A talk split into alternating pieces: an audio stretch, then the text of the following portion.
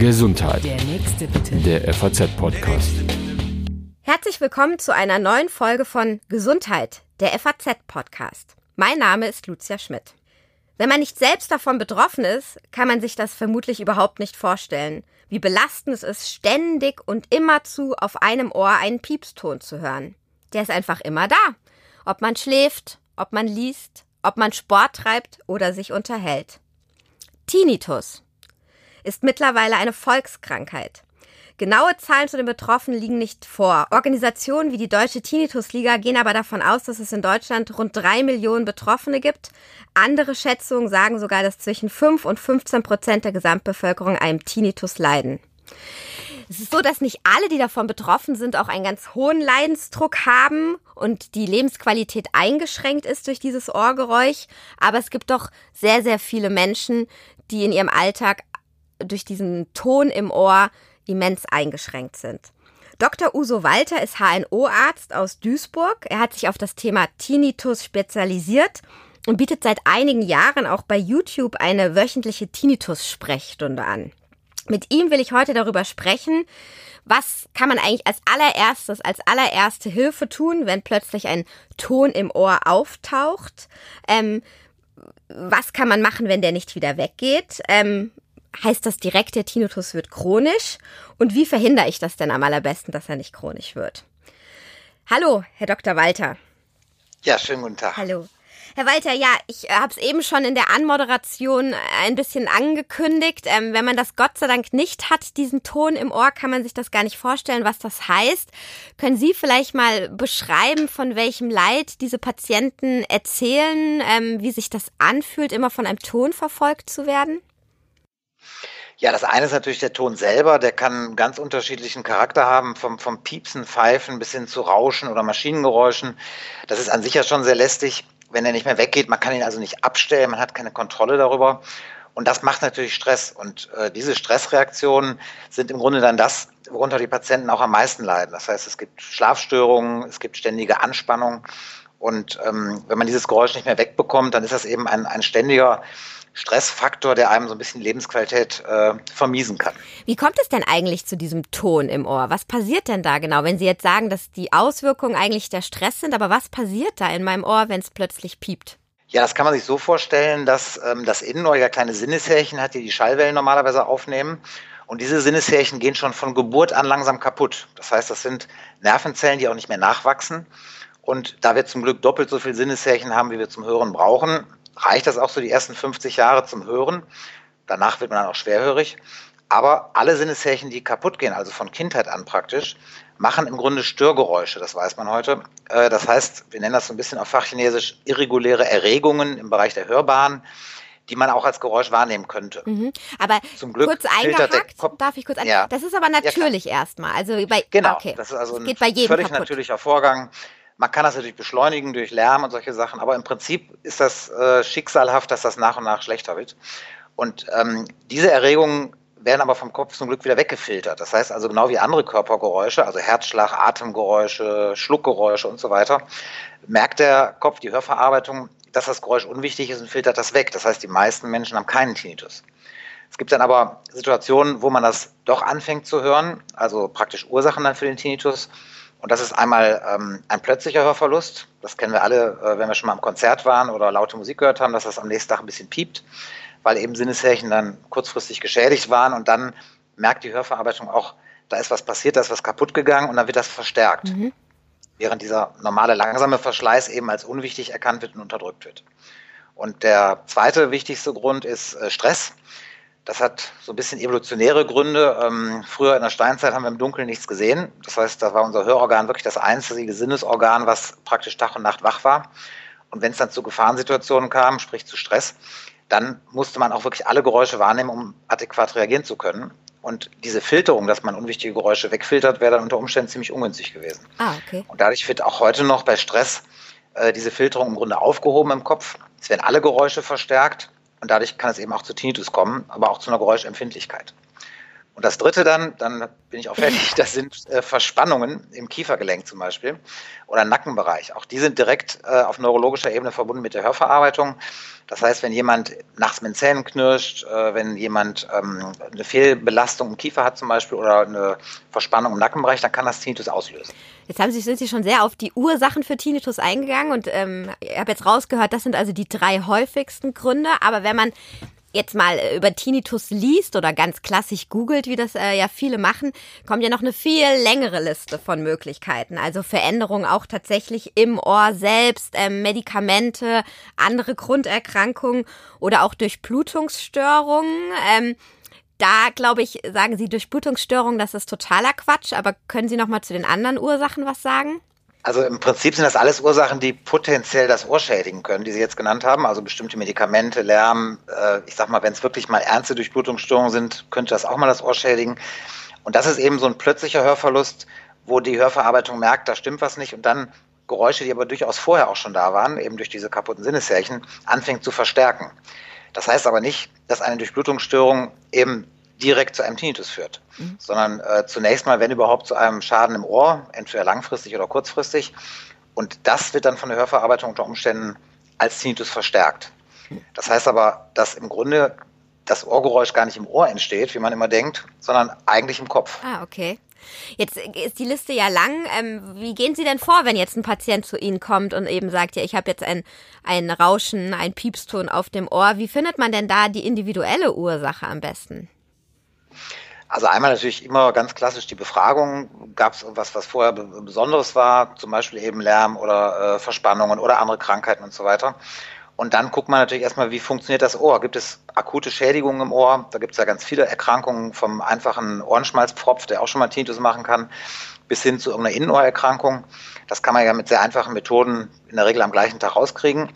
Dann tastet man in jedem Fall auch das Kiefergelenk, ob da Blockaden, Verspannungen sind.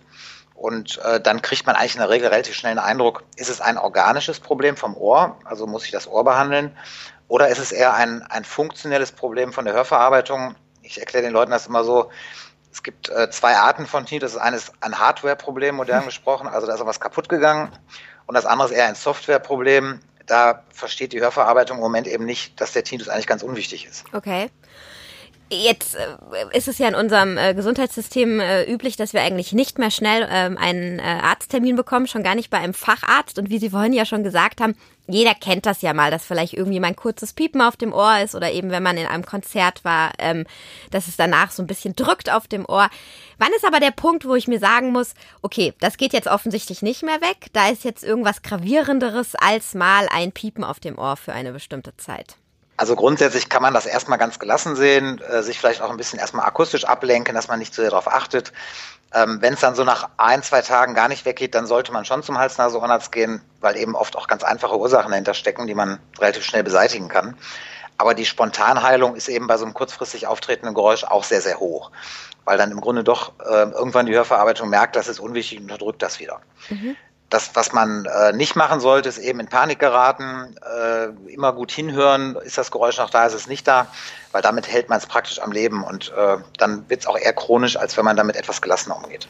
Jetzt haben Sie vorhin gesagt, das ist eigentlich eher eine, eine Erkrankung des zumindest mal älter werdenden Menschen, vielleicht nicht nur des alten Menschen. Ähm, ich habe gelesen in der Vorbereitung, dass Tinnitus auch immer mehr junge Leute und sogar, da viel das Wort Kinder äh, betrifft. Stimmt das? Ist das eine Beobachtung, die Sie auch machen? Und woran liegt das dann? Also grundsätzlich kann es alle Altersschichten betreffen. Ähm, wir haben gerade das letzte Jahr jetzt vor kurzem eine Statistik gemacht von in unserer Praxis und wir haben einen relativ klaren Altersgipfel so Mitte 50. Äh, da spielt eben sind diese Stressfaktoren eben auch ganz entscheidend plus dem dann doch schon spürbaren ähm, Verlust an Sinneshärchen. Je früher, also je jünger die Leute sind, desto seltener tritt der Tinnitus auf, aber er kann tatsächlich auch bei Kindern auftreten. Die haben nur in der Regel nicht dieses Problembewusstsein. Mhm. Aber letztlich jedes Kind, was einen Paukenerguss hat oder eine Mittelohrentzündung, und das sind ja doch ziemlich viele, hat im Prinzip auch ein Ohrgeräusch dabei. Nur es wird dann eben nicht als, als äh, krankhaft wahrgenommen und deswegen auch gar nicht geäußert. Das heißt, die Kinder machen es eigentlich genau richtig. Die ignorieren diesen Ton einfach und äh, denken sich nicht viel dabei. Ich glaube, das ist ja auch eine der ersten Maßnahmen, die man eben machen sollte, tritt so ein Ton auf? Oder was raten Sie Patienten, die jetzt äh, zu Ihnen kommen und wo es jetzt keine grundlegende Grunderkrankung oder Medikamente, die man absetzen könnte, der Grund sind für den Tinnitus? Also in der akuten Phase gucken wir natürlich schon, dass wir äh, unter Umständen, wenn wir nicht ganz sicher sind, ob am Ohr auch ein Schaden ist, dass man auch, auch medikamentös was macht. In der ganz akuten Phase kann man unter Umständen mit Cortison zum Beispiel über eine Abschwellung im Innenohr dann auch tatsächlich eine Besserung erreichen.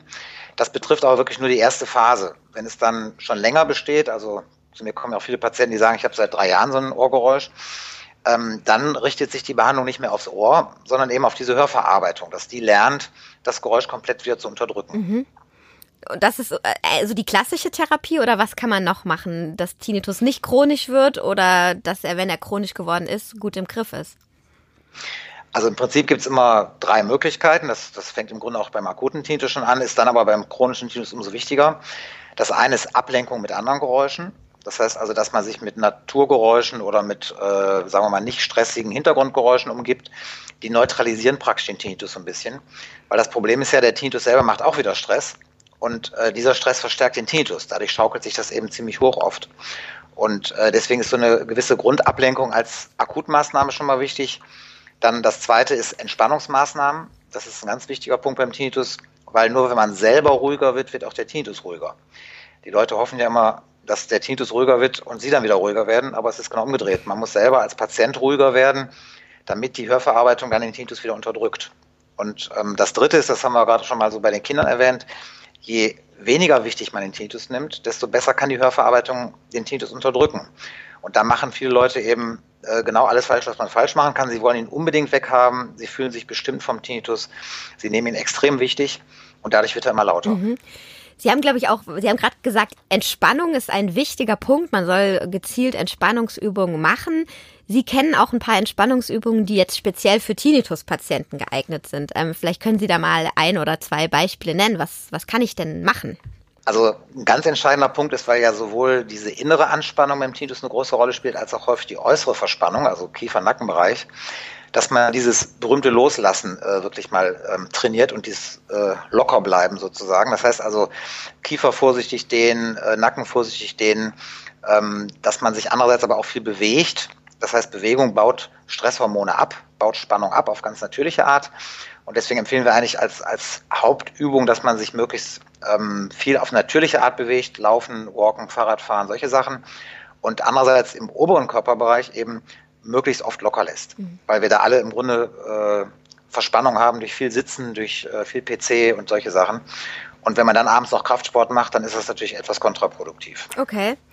Und es gibt jetzt auch, wenn man sich mal anfängt mit dem Thema Tinnitus zu beschäftigen, sehr viele Apps, auf die man dann trifft, die einem eben suggerieren, wenn du mich runterlädst, dann teilweise zumindest die Musik, die ich spiele, hörst, dann geht es dir besser. Was sind denn von solchen, sage ich mal, modernen Therapieverfahren, auf die ich ganz einfach und schnell zugreifen kann, als Patient zu halten? Also zunächst mal muss man ja sagen, App ist ja nur ein anderes Medium für im Grunde eine klassische Therapie. Das heißt, ob ich jetzt eine Soundtherapie mache, eine Verhaltenstherapie, die App ist einfach ein anderes Medium, äh, das, ich sag mal, an den Mann oder an die Frau zu bringen. Und ähm, insofern unterscheidet sich das von der Wirksamkeit gar nicht so sehr von den klassischen Therapieformen.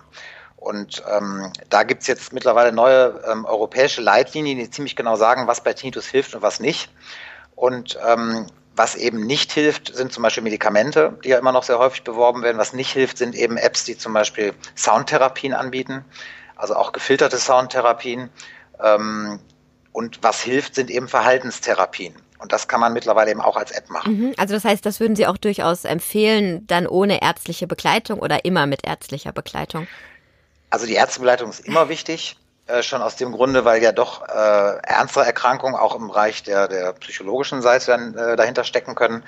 Aber ähm, es ist eben einfach besser verfügbar. Es ist relativ nah am Patienten. Gerade junge Leute sind gewohnt, mit ihrem Handy ähm, täglich zu hantieren und man hat oft einen besseren Transfer in den Alltag. Mhm.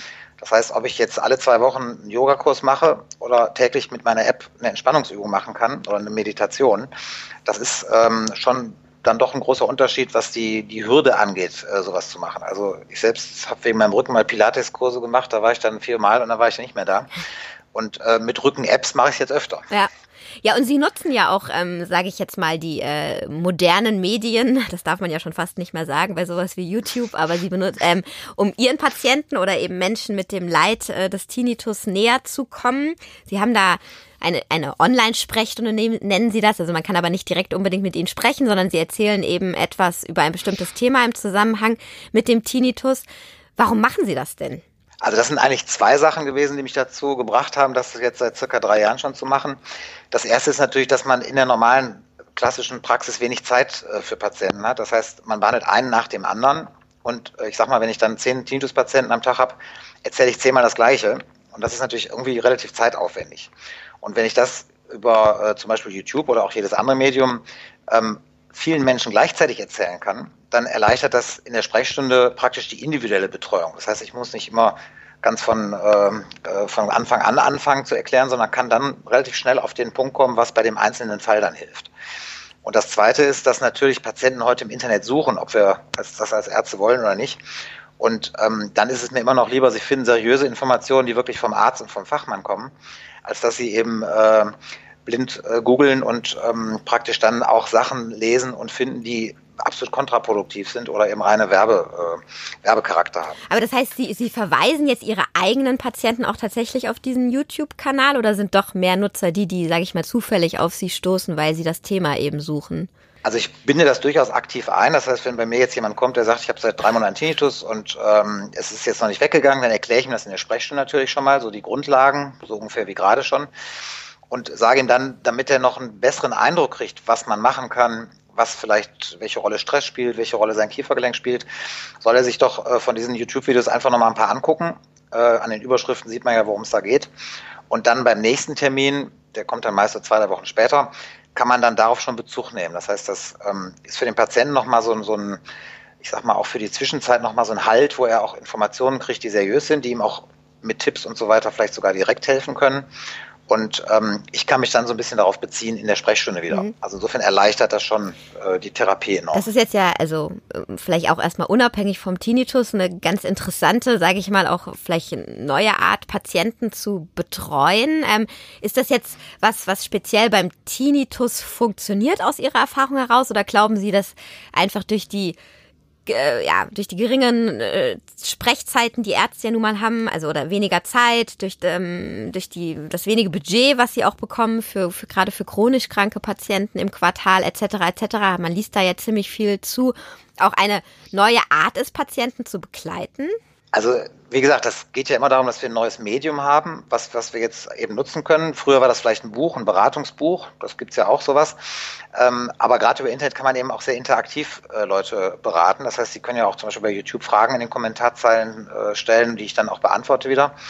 Und ähm, das Problem ist generell, wie Sie schon richtig sagen, dass chronische Krankheiten in unserem Gesundheitssystem viel zu kurz kommen weil einfach der Zeitfaktor dann nicht gegeben ist. Und ähm, wenn man akut was hat, eine Mandelentzündung, äh, auch einen akuten Hörsturz von mir aus, dann ist man im deutschen Gesundheitssystem perfekt aufgehoben.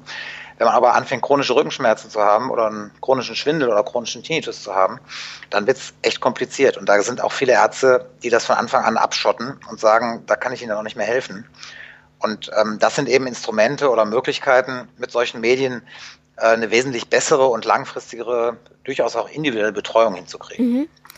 Ja, dann äh, würde ich sagen, vielen Dank, dass Sie sich da so engagieren und ähm, den Patienten, die vom Tinnitus oder von dem Piepston äh, betroffen sind, da Unterstützung bieten.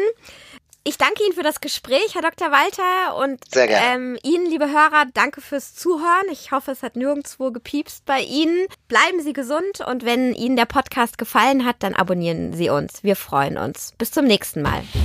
Gesundheit. Der nächste bitte. Der FAZ-Podcast.